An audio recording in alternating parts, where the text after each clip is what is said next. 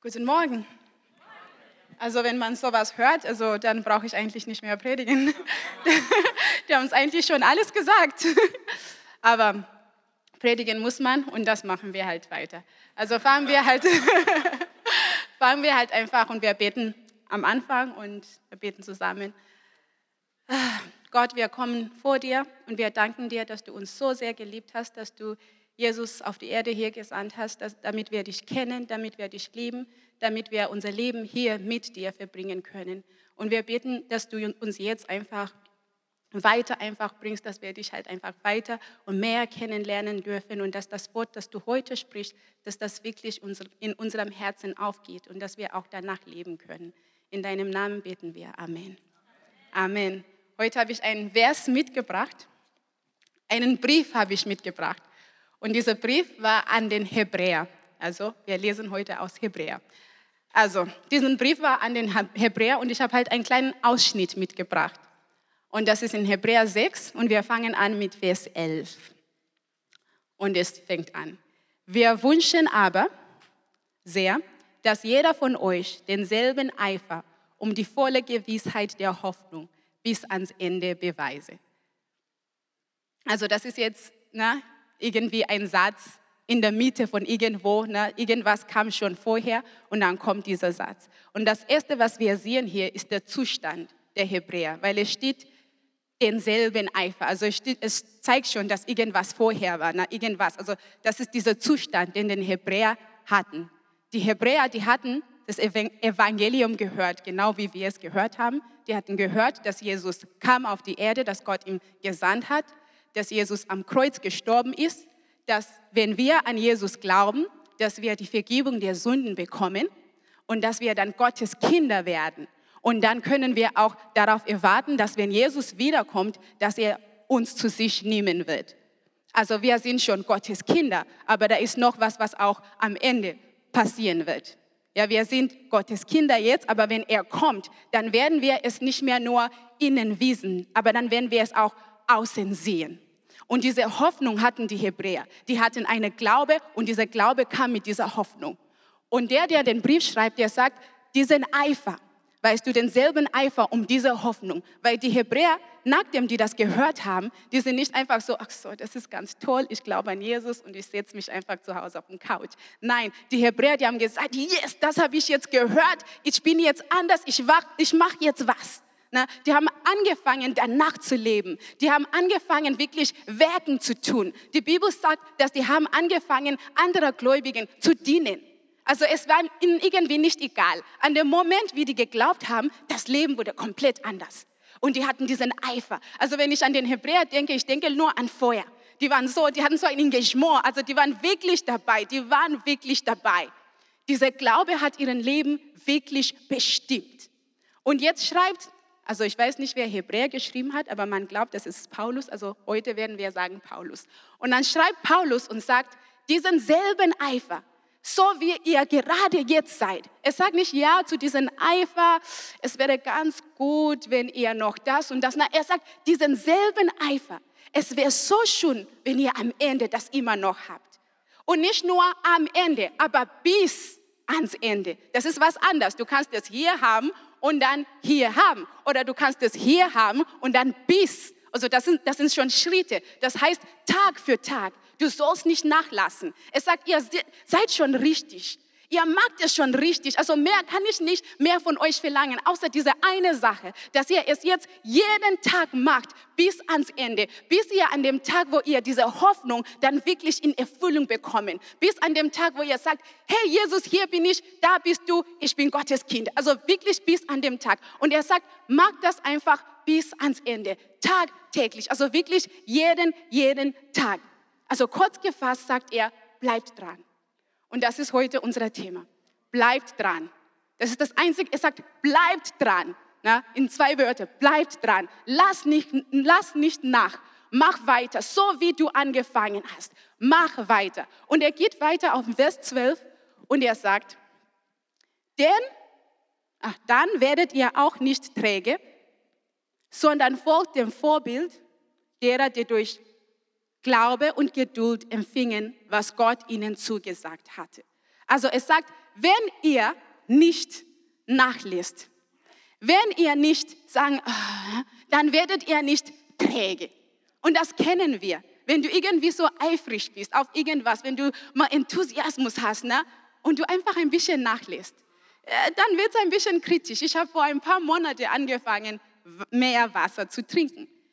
Ich dachte, ich trinke nicht genug Wasser. Und man sagt immer, wenn du Wasser trinkst, ist halt gut, es mag das und dies und das. Und ich dachte, hey, das hätte ich so gern. Also ich war nicht, dass ich ungesund oder so war, aber ich dachte, hey, wenn ich Wasser trinke, dann vielleicht gehe ich ein bisschen mehr in diese, na, also dann bekomme ich mehr. Also habe ich angefangen, Wasser zu trinken. Und ich dachte, irgendwann mal werde ich diesen Unterschied merken. Und das wollte ich. Also ich war wirklich eifrig. Ich bin aufgestanden morgens und das Erste, was ich gemacht habe, wirklich, ich habe Wasser getrunken. Ich, ich, war wirklich da, ich habe wirklich gezählt, wie viel Liter Wasser ich trinke. Niemand musste sagen, Tari, mach, mach. Ich war wirklich an der Sache. Und dann mussten wir mal mit dem Auto ein paar Stunden fahren, also richtig, wir sind im Urlaub gefahren. Und dann habe ich gedacht, ich, wenn ich da aufstehe und Wasser trinke, dann ich, da habe ich gedacht, nein, heute mache ich es nicht. Dann habe ich es an dem Tag nicht gemacht.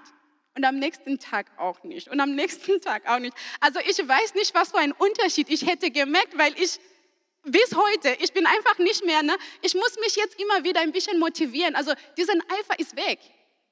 Es ist weg, weil ich irgendwo aufgehört habe. Ich bin nicht dran geblieben. Und er sagt das Gleiche. Er sagt, Hebräer, ihr habt was Gutes. Aber wenn ihr einfach nachlest, dann werdet ihr träge dann muss man euch ein bisschen pushen, dann muss man euch mal sagen, hey, mach. Aber jetzt macht ihr es einfach. Niemand muss euch pushen, also bleibt dran.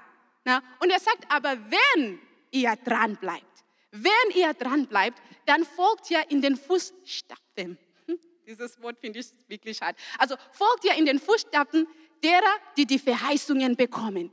Dann seid ihr wie diese Menschen. Na, es sagt, dann folgt ihr in diese Fußstapfen dieser Leute, die durch Glaube und Geduld die Verheißungen bekommen.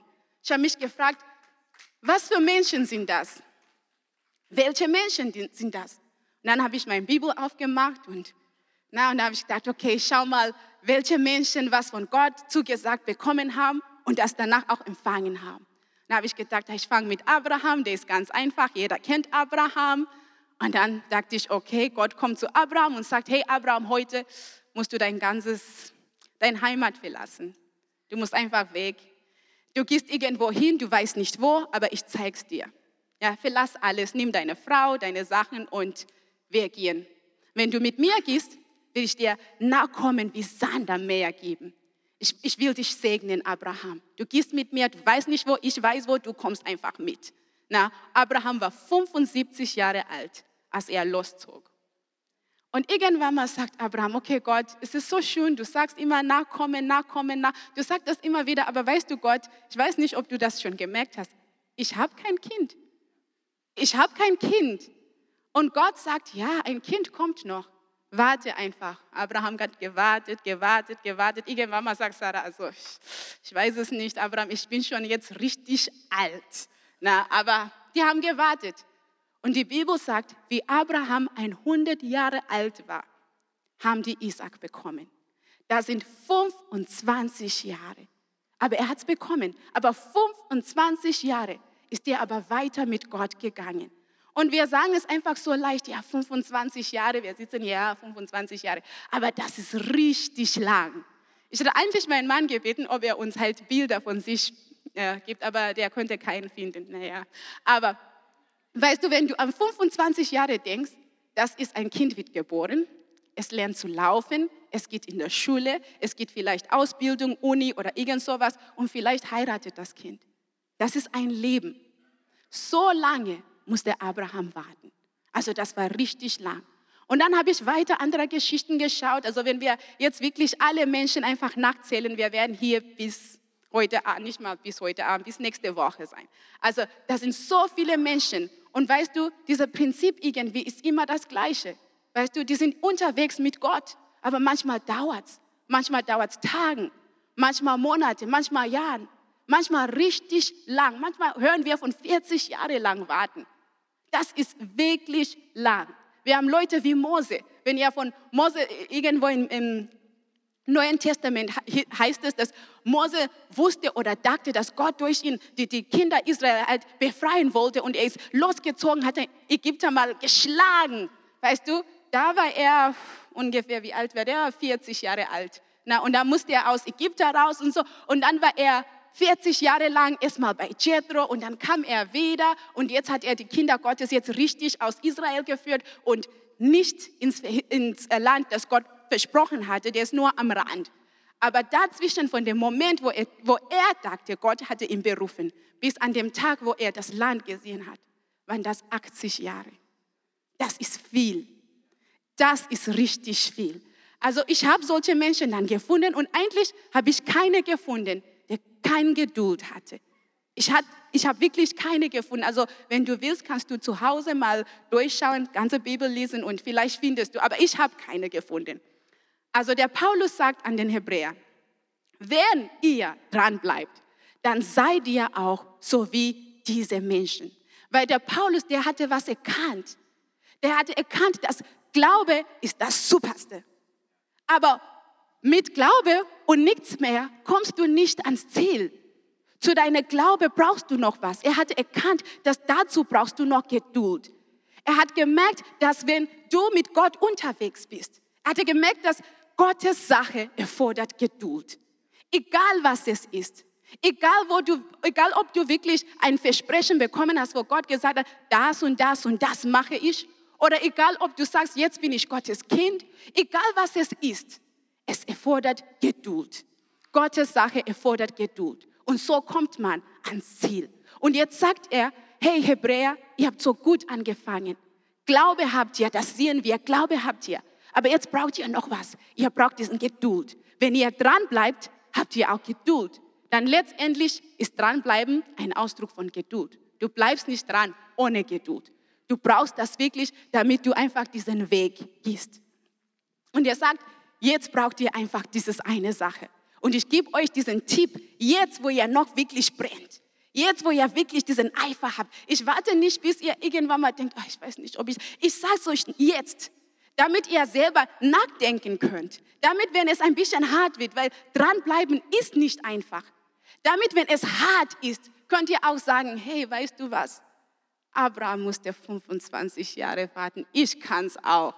Und deswegen sagt er es jetzt weil er weiß, dass dranbleiben nicht einfach ist. Es kommt mit ein paar Sachen da drin, Leben passiert irgendwie dazwischen. Und dieses tagtäglich das richtig tun, es erfordert manchmal ein bisschen mehr von uns.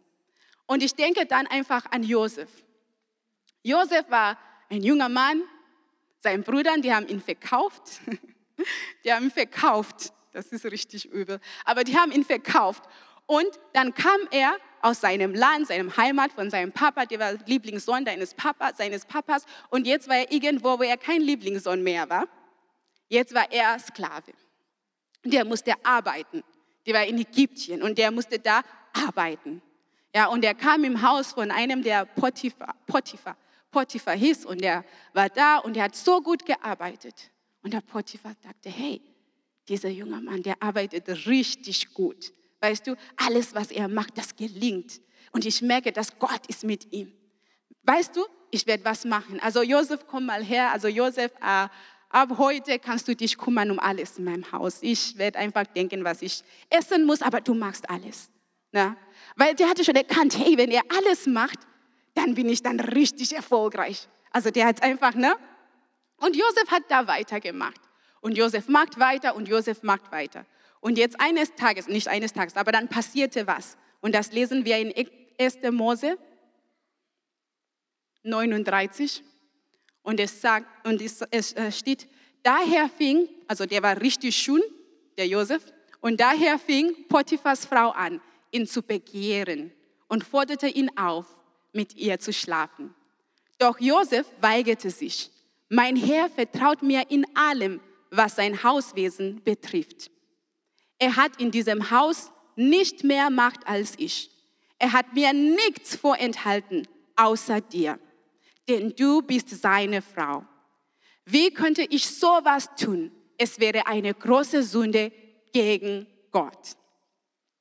Ich werde da ein bisschen stoppen, wir kommen, wir machen es weiter. Wisst ihr, er hat nicht gesagt, ja, wie konnte ich das äh, tun, weil eigentlich ich bin so schön und du, du bist ein bisschen älter oder so. Der sagte, nein, wie könnte ich gegen Gott sündigen? Weißt du, was Josef am wichtigsten war, war nicht diese anderen Sachen. Am wichtigsten war, ich kann nicht gegen Gott sündigen.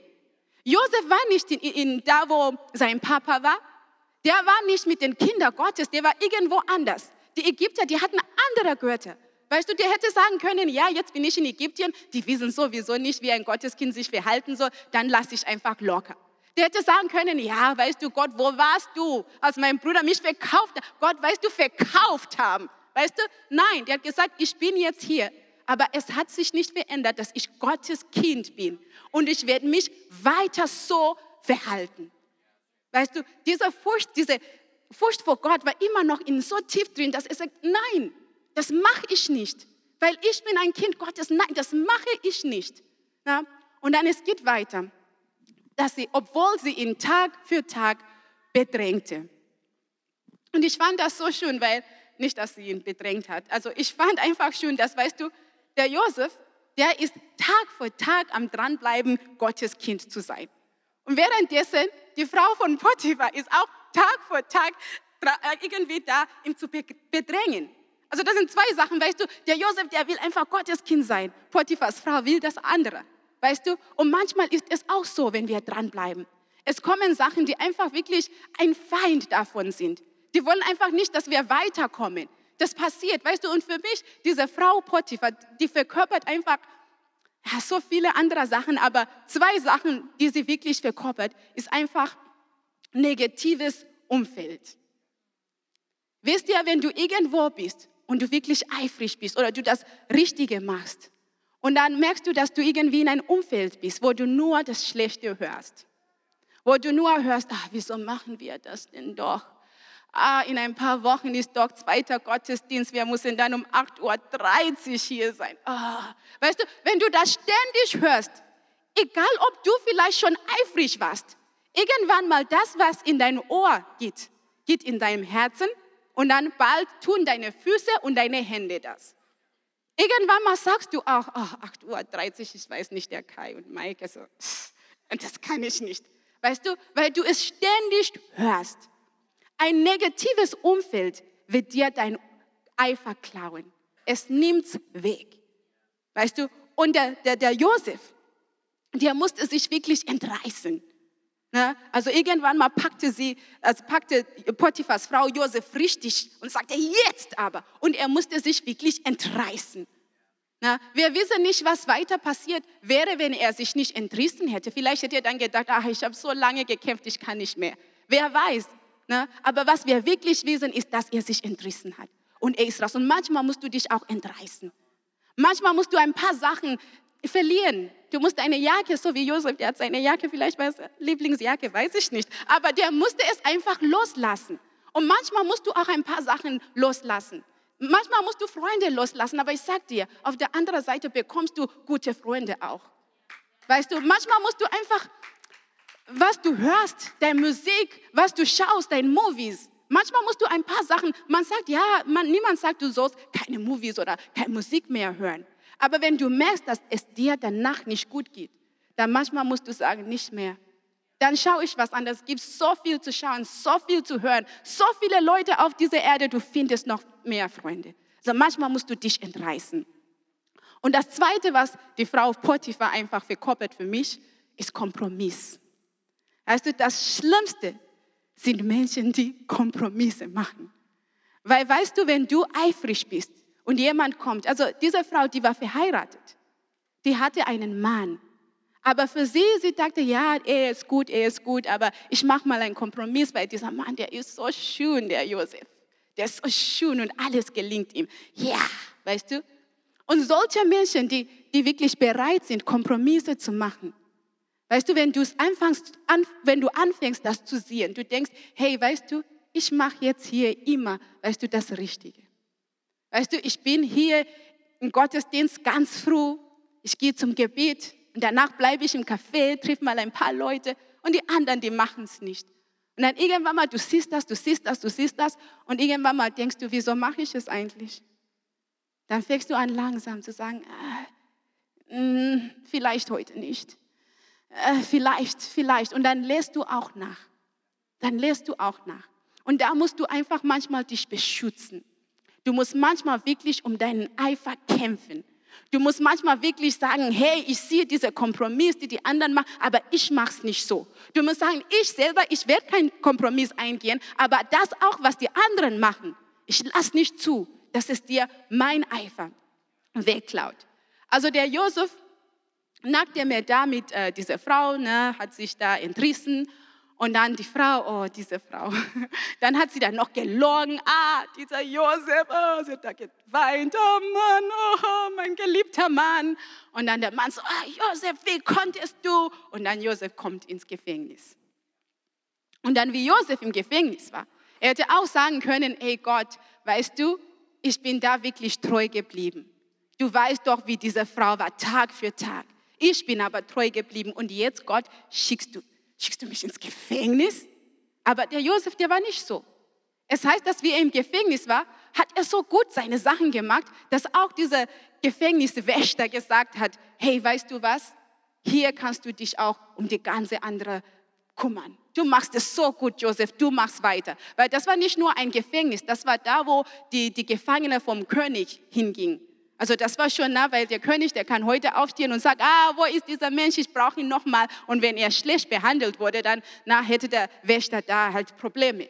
Also dann sagt er zu Josef, Josef, du musst jetzt einfach hier ne, dich kümmern um die anderen ne, Gefangenen. Und die, Josef, der macht es, der, der hat es gemacht. Der hat nicht gesagt, ja, ich bin zu gut dafür. Der hat es gemacht. Und irgendwann mal kamen zwei Diener des Königs. Also die hatten irgendwas gemacht, der König wurde zornig, ja, ins Gefängnis. Und da waren die im Gefängnis. Und wie die da drin war, haben die was geträumt.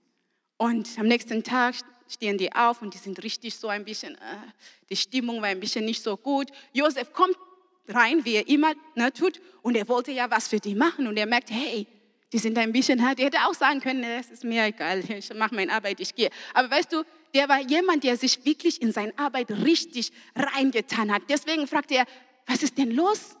Also die war so treu, dass er so gefragt, was ist denn los? Und dann haben die erzählt, ja, wir haben das geträumt, geträumt, wir haben erzählt. Und dann hat er gesagt, hm, das bedeutet das, das, das, das. Und wenn das passiert, du, du gehst wieder ne, an deine Stelle und du, sorry, äh, du stirbst. Aber wenn es dann passiert ist, bitte denk, denk an mich, ja, vergiss mich bitte nicht. Ne? Der andere, ja, so, es ist ja auch so passiert, wie es gesagt hat. Und dann der andere, der ist jetzt wieder beim König, aber der hat vergessen. Der hat vergessen. Und Josef wartete, ich glaube, Josef dachte, ja, endlich komme ich jetzt hier raus, wow. Aber der hat es vergessen. Und zwei Jahre lang musste Josef noch warten, bis der König selber einen Traum hatte und er sich dann endlich erinnert, ah, König, ah ja, weißt du noch damals, da war so ein junger Mann, ich wollte dir eigentlich erzählen, aber na, und dann hat er dann von Josef erzählt. Und so kam Josef raus. Und an dem Tag, an dem Josef aus dem Gefängnis rauskam, der kam wirklich von Sklave, Gefangene und dann kam er und er war nach Pharao, also der König Ägyptien, also Pharao, der war der zweite Mann. Weißt du, es gab nur noch Pharao über ihn. Weißt du, es ist, es ist, ich meine, wow, das ist, ne, die anderen Leute, die gehen halt einfach, weil so diese, diese Treppe, diese Leiter hoch und hoch, bis die na, nicht mal Pharao werden, aber irgendwas da. Aber Josef kam wirklich von Sklave, Gefangene und dann kam er da hoch. Aber der ist dran geblieben. Der, der hat nie vergessen, dass er Gottes Kind ist. Der hat nie vergessen, was es bedeutet, ein Kind Gottes ist. Der hat die Prinzipien, die er zu Hause gelernt hat, der ist weitergelaufen. Auch wenn, er, weißt du, bei Josef gab wirklich kein, kein Einzeln, ein Zeichen, dass es besser würde. Weißt du, der ist nicht irgendwie zum zweiten Dingsen bekommen, nachdem er eine Woche vorher gedacht hat, ah, jetzt bin ich aber richtig reich in Ägypten, jetzt bald bin ich da. Nein, da war kein Anzeichen von Besserung. Aber er ist dran geblieben. Und der Paulus, zurück zu unserer Hebräer, der Paulus, der schreibt das an den Hebräer und er sagt, weißt du, solche Menschen, wenn ihr dran bleibt, seid ihr auch wie solche Menschen, so wie Mose, so wie Abraham, so wie Josef, die am Ende das bekommen. Ihr seid auf dem richtigen Weg, um das zu bekommen. Weißt du, wenn du dran bleibst und du manchmal denkst, okay, ja, Gottes Sache erfordert Geduld, aber wieso hat Gott mich vergessen? Gott hat dich nicht vergessen. Auch die Sachen, die du machst, die manchmal wirklich sinnlos erscheinen, weil die anderen Leute, die, die sehen das nicht. Und manchmal wissen sie es auch nicht zu schätzen. Du machst und du machst und du machst, du machst vielleicht für dein Studium, du machst vielleicht in deiner Ehe, du machst in deiner Familie, du machst und du machst. Und die anderen Leute, es, ist, es scheint manchmal einfach, dass es egal ist. Weißt du? Und du denkst, ach Gott, wer sieht's? Aber Gott sieht's, er hat's nicht vergessen. In Galater 6, 9 steht, in Galater 6, 9, in Galater 6, 9 steht, lasst uns aber im Gutes tun nicht müde werden. Denn zur bestimmten Zeit werden wir enden, wenn wir nicht ermatten. Weißt du, Gott ist so treu. Gott vergisst nicht alle Sachen, die du machst. Er vergisst nicht, dass du da wirklich dran geblieben bist, dass du gekämpft hast. Der sieht das alles und er vergisst es nicht. Gott ist nicht langsam, Gott vergisst nicht und weißt du, Gott hat immer einen Plan. Für mich ähm, wenn ich äh, an äh, die Kinder Gottes, also die Israeliten denke, und wir, wir wissen, wie die auch dann irgendwann mal aus Ägypten rausgekommen sind. Und das Land, wo sie eigentlich hin sollten, das war eigentlich nicht weit weg. Na, wenn du davon liest in der Bibel, dann eigentlich war es, ich glaube, elf Tage weg. Es war wirklich nicht weit weg. Aber wir wissen, dass die Kinder Gottes, die waren über 40 Jahre unterwegs. Weißt du, aber wie die losgezogen sind am Anfang, Gott sagte, ich werde nicht, ja, wir werden jetzt nicht irgendwie den kürzeren Weg nehmen. Und er hat es nicht gesagt, weil er die, die, seine Kinder nicht geliebt hat. hat. Der hat es gesagt, weil er hat gesagt, wenn wir den kürzeren Weg nehmen, na, wir müssen dann durch das Land von den Philistern. Und es kann sein, dass meine Kinder Krieg sehen weil die Philister, die werden nicht zulassen, dass sie einfach da durchgehen. Er hat gesagt, es kann sein, dass meine Kinder Krieg sehen und dann wieder nach Ägypten laufen. Und deswegen ist Gott nicht so gegangen. Deswegen ist er anders gelaufen. Ich will dir heute sagen, das weißt du, vielleicht du denkst, Gott, wieso? Es ist doch jetzt so lange. Gott hat einen Plan. Und Gottes Plan hat immer mit dir zu tun. Es hat immer was mit dir zu tun. Was für dein Bestes. Der mag das nicht, weil er halt alle Zeit der Welt hat, weil Gott hat wirklich alle Zeit der Welt. Aber nicht deswegen macht er es. Er macht es, weil du ihm wichtig bist. Weil er weiß, dass du vielleicht noch was brauchst. Vielleicht, vielleicht musst du noch wachsen. Vielleicht wie Josef im Gefängnis, wisst ihr, Josef war so sicher von dieser Frau. Diese Frau war nicht mehr in seinem Leben, ihn zu bedrängen.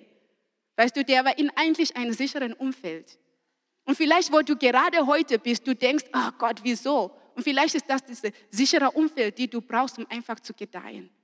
Weißt du, Gott hat immer einen Plan und es ist einen guten Plan und ist ein Plan für dich. Und wir haben schon gesagt, dass Gottes Sache erfordert immer Geduld. Und unser Leben ist Gottes Sache. Unser Leben ist Gottes Sache. Unser Leben als Gemeinde ist Gottes Sache. Wisst ihr, und in ein paar Wochen, ich freue mich schon drauf, wir werden zwei Gottesdienste feiern. Wir machen, was wir machen, weil wir von Gott einfach, ah, weißt du, wir lieben Gott. Wir haben einen Auftrag von ihm und wir wollen diesen Auftrag einfach erfüllen. Und deswegen machen wir, wir haben gut angefangen und wir machen weiter, wir bleiben dran. Deswegen machen wir zweiten Gottesdienst. Also du kannst auch Teil davon sein. Es gibt ganz viele Dienste. Ich bin dabei. Ich weiß nicht, ob du dabei bist.